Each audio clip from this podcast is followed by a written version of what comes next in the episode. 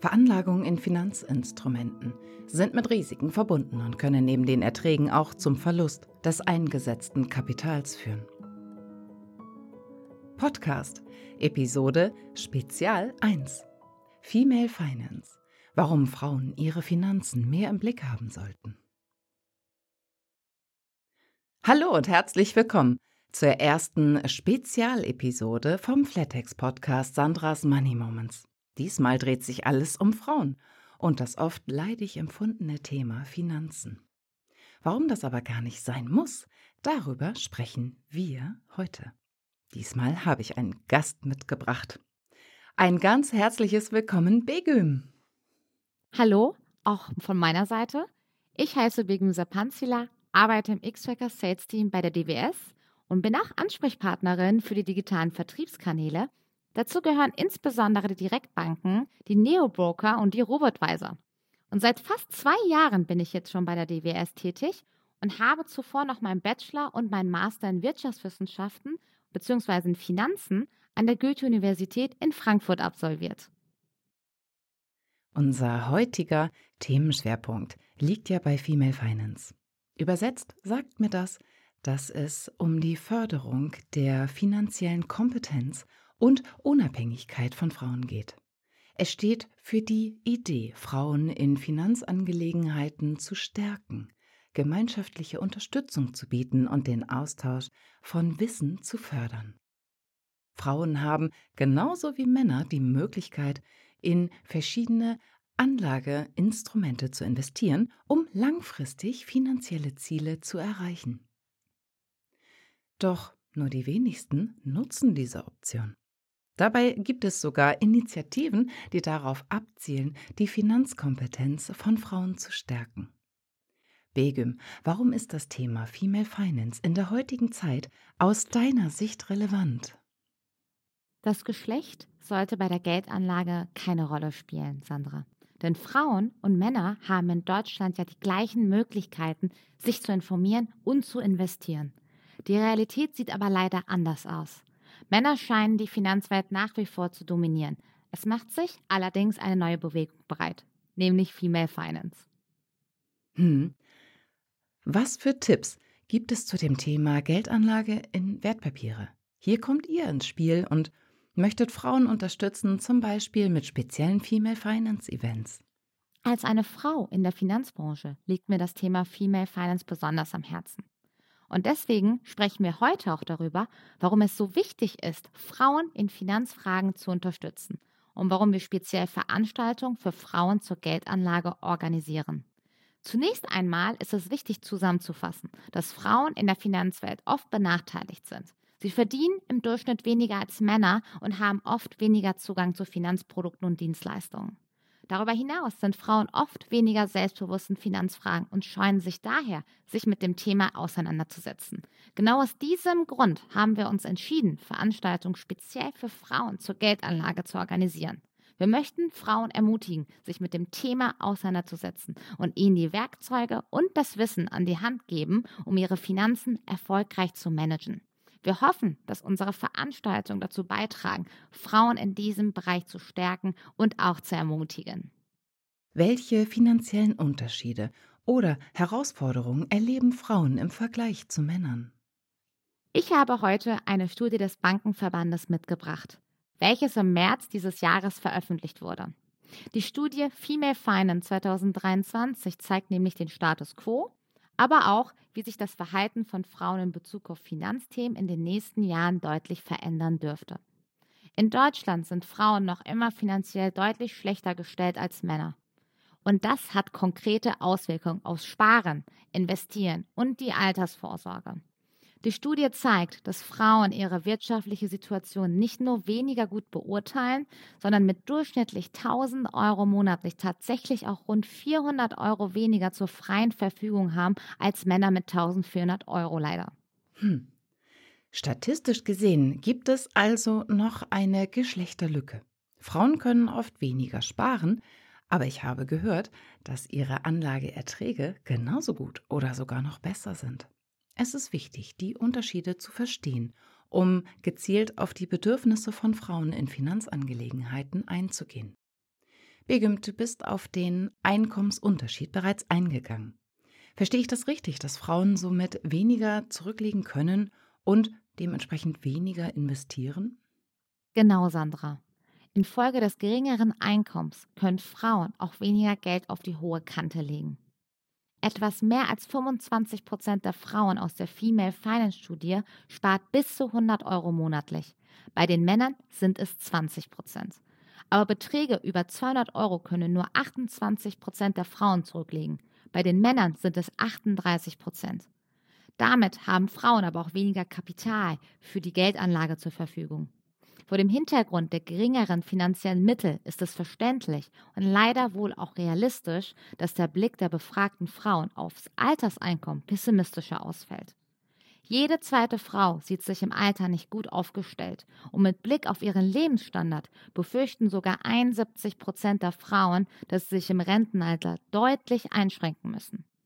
Die Struktur der Vorsorgeinstrumente, aus denen die Befragten später Altersbezüge erhalten, zeigt zudem, dass Frauen im Rentenalter über ein weniger diversifiziertes Alterseinkommen verfügen. So haben Frauen, die über 50 Jahre alt, aber noch nicht in Rente sind, seltener eine private oder betriebliche Altersvorsorge oder sonstige Einkünfte und Vermögen als Männer in der gleichen Lebenslage. Trotzdem, und das ist eine gute Nachricht, investieren Frauen inzwischen deutlich häufiger in Aktien und andere Wertpapiere. 2019 investierten rund 18 Prozent der Frauen in Aktien, Aktienfonds oder anderen Wertpapieren. Mittlerweile besitzen 30 Prozent der Frauen diese Wertpapiere. Damit liegen sie zwar weiter hinter den Männern, haben ihr Investment in diesem Bereich aber stark ausgebaut. Aktuelle Statistiken zeigen also auf, dass Frauen in der Aufholjagd im Bereich Wertpapieranlage begonnen haben. Doch da ist weiterhin noch gewaltig Luft nach oben. Also, Ladies, da geht noch was.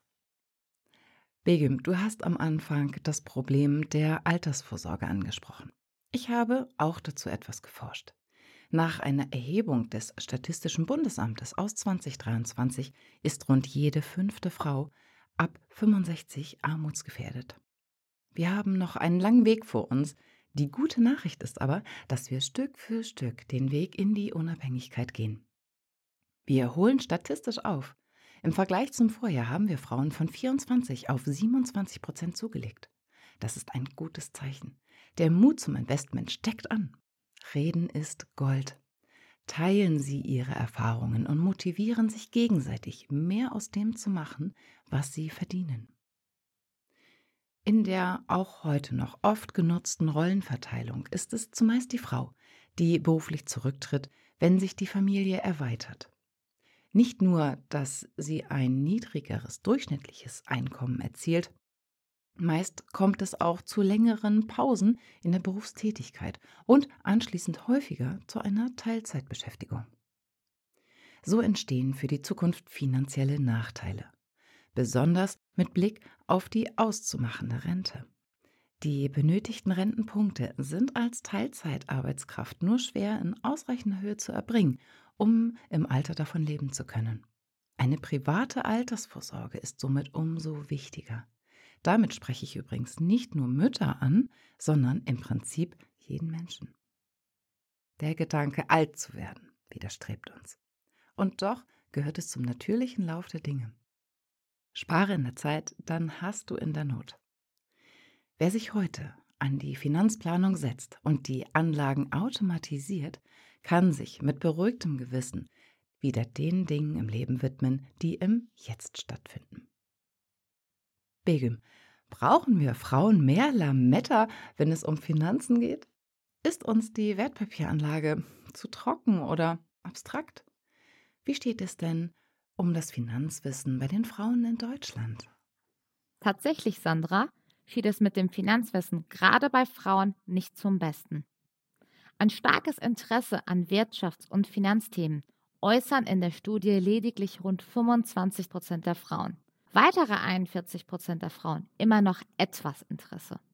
Dass sie sich in Finanzfragen gut oder eher gut auskennen, meinen 43 Prozent der Frauen. Und nur 33 Prozent der Frauen widmet sich tatsächlich auch regelmäßig den eigenen Finanzen. wobei sich die geringere Auseinandersetzung mit Finanzthemen dann auch beim konkreten Wissen bemerkbar macht. So geben Frauen deutlich häufiger als Männer an, dass sie keine Ahnung davon haben, was an der Börse geschieht.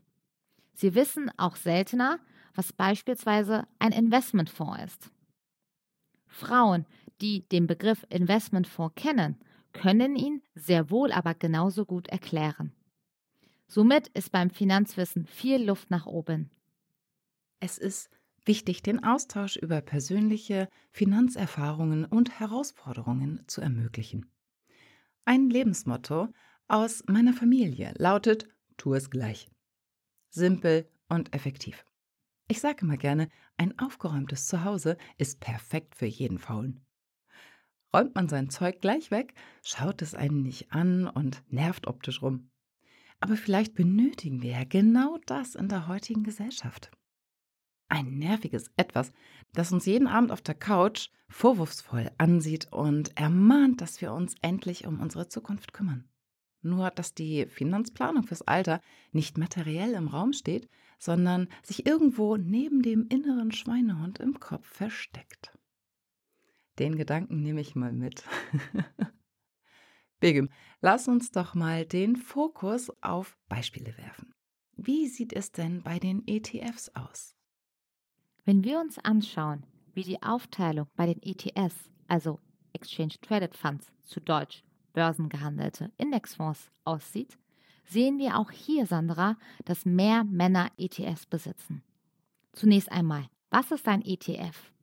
Ein ETF hat das Ziel, einen vorgegebenen Index, zum Beispiel den DAX 40, für die Top 40 deutschen Aktien oder auch globale breit gestreute Aktien- oder Anleihenindizes mit oftmals mehr als 1000 einzelnen Bestandteilen zu bündeln, nachzubilden und damit deren Wertentwicklung möglichst genau darzustellen. Was stark auffällt, wenn wir uns bei den Frauen die unterschiedlichen Alterssegmente anschauen, ist, dass vor allem jüngere Anlegerinnen dabei häufig in ETFs investieren. Bei den beiden anderen Altersgruppen also ab 30 bis 59 und 60 plus, besitzen lediglich 38 bzw. 39 Prozent der Frauen ETS. Es könnten noch viel mehr sein, wenn fehlende Finanzkenntnisse viele Frauen nicht noch immer vom Wertpapierkauf abhalten würden.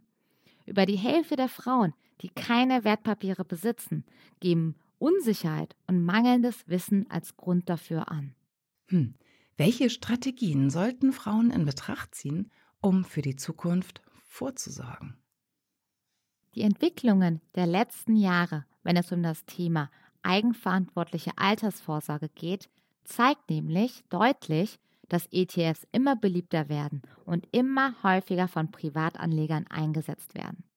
Als Privatanleger habe ich nämlich die Möglichkeit, direkt mit Einmalzahlungen ETFs zu investieren oder und das ist gerade im Punkt private Altersvorsorge oftmals das Mittel der Wahl, über sogenannten ETF-Sparpläne zu investieren. Was bedeutet das? Mit einem ETF-Sparplan kann ich zum Beispiel monatlich mit kleinen Beträgen wie 25 Euro starten, einen oder mehrere ETFs auswählen, in die ich investieren möchte und dann wird der ETF-Sparplan immer automatisch zum gewählten Zeitpunkt und Rhythmus ausgeführt. ETF-Sparpläne können flexibel gesteuert werden. Das heißt, als Privatanleger habe ich zum Beispiel die Möglichkeit, den Sparplan zu stoppen, den Sparbetrag anzupassen, ETS zu ändern und ich kann den ETF-Sparplan auf unbestimmte Zeit laufen lassen und so als Baustein für die private Altersvorsorge einsetzen. Hm. Welche Vorteile bieten ETFs, gerade auch bei den laufenden Kosten? Dass ETFs ja bereits bestehende Indizes beispielsweise den DAX 40 abbilden und daher kein aktives Management zum Treffen von Kauf- oder Verkaufentscheidungen benötigt wird, zeichnet sich auch in einer günstigen Kostenstruktur ab. Die wichtigste Kennzahl ist hier die jährliche Pauschalgebühr, die sogenannte Total Expense Ratio. Um ein Beispiel zu nennen, kostet ein ETF zum Beispiel 0,1% pro Jahr. Dann bedeutet dies jährliche Kosten von 1 Euro für ein Investment von 1000 Euro oder jährliche Kosten von 10 Euro für ein Investment von 10.000 Euro. Und bei der Altersvorsorge, die meistens mit einem langen Anlagezeitraum einhergeht, machen die Kosten eben viel aus. Kurz zusammengefasst, ETS sind flexibel, einfach umzusetzen und kostengünstig. Und das sind wichtige Punkte, wenn es um langfristige Investments geht. Hm. Es gibt ein großes Angebot an ETFs. Wenn ich diese für die Altersvorsorge verwenden will, welche ETF-Bereiche waren bei deinen Kundinnen und Kunden zuletzt besonders gefragt? Ja, in der Tat gibt es aktuell über 3000 Europa zugelassene ETFs, die Privatanleger handeln können. Das sind ETFs aus den verschiedensten Anlageklassen und hier vorrangig die Unterteilung in Aktien-ETFs und Anleihen-ETFs. Fangen wir mit der Aktienseite an. Dann sehen wir, dass es bei vielen Anlegern gerade für Sparpläne die besonders breit gestreuten globalen ETFs sind, die sich großer Beliebtheit erfreuen. Aufgrund des höheren Zinsniveaus, das wir wieder haben, also konkret für die Eurozone aktuell ein Einlagenzinssatz von 4%, ist gerade bei den ETFs auch wieder Anleihensegment für Anleger spannend geworden. Hier haben wir im Jahresverlauf gesehen, dass vor allem Anleihen-ETFs mit einer sehr kurzen Kapitalbindung, das heißt von nur einem Tag, umgangssprachlich wird das auch Geldmarkt-ETFs genannt, sehr häufig auch von Privatanlegern als Alternative zum Tagesgeld genutzt werden. Jedoch ist zu beachten, dass die Alternativen unterschiedliche Risikoprofile haben. Warum sind die Geldmarkt-ETFs aktuell so beliebt? Der Hintergrund ist relativ simpel, denn es gibt von der Europäischen Zentralbank vorgegebene Zinssätze, die sich eben am Einlagenzinssatz orientieren. Das ist für den Euroraum zum Beispiel die sogenannte Euro Short-Term Rate. Und diese liegt aktuell bei 3,9 Prozent jährlich.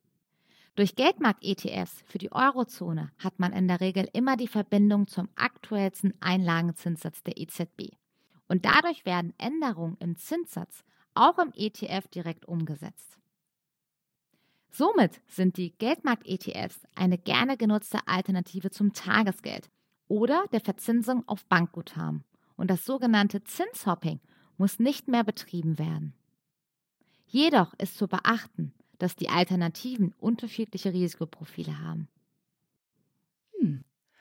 Kommen wir nochmal auf das Thema Veranstaltungen. Ein Female Finance Event mit der Flatex zusammen habt ihr ja schon ausgerichtet. Es war ein gelungener Auftakt, sodass wir gemeinsam am 30.11. ein Female Finance 2.0 veranstalten. Bei unserem gemeinsamen Female Finance Rooftop Event hier in Frankfurt im Juni war es uns eine Freude, mehr als 100 ambitionierte, talentierte Frauen zusammenzubringen und über Investitionen, Vermögensaufbau mit ETFs und finanzielle Unabhängigkeit zu sprechen. Für uns war es sehr beeindruckend zu sehen, wie sich immer mehr Frauen aktiv mit dem Thema Geldanlage beschäftigen. Und nachdem wir sehr positives Feedback und Anfragen zu einer Follow-up-Veranstaltung erhalten haben, haben wir uns gemeinsam mit der FedEx entschieden, ein Female Finance 2.0 Event zu veranstalten.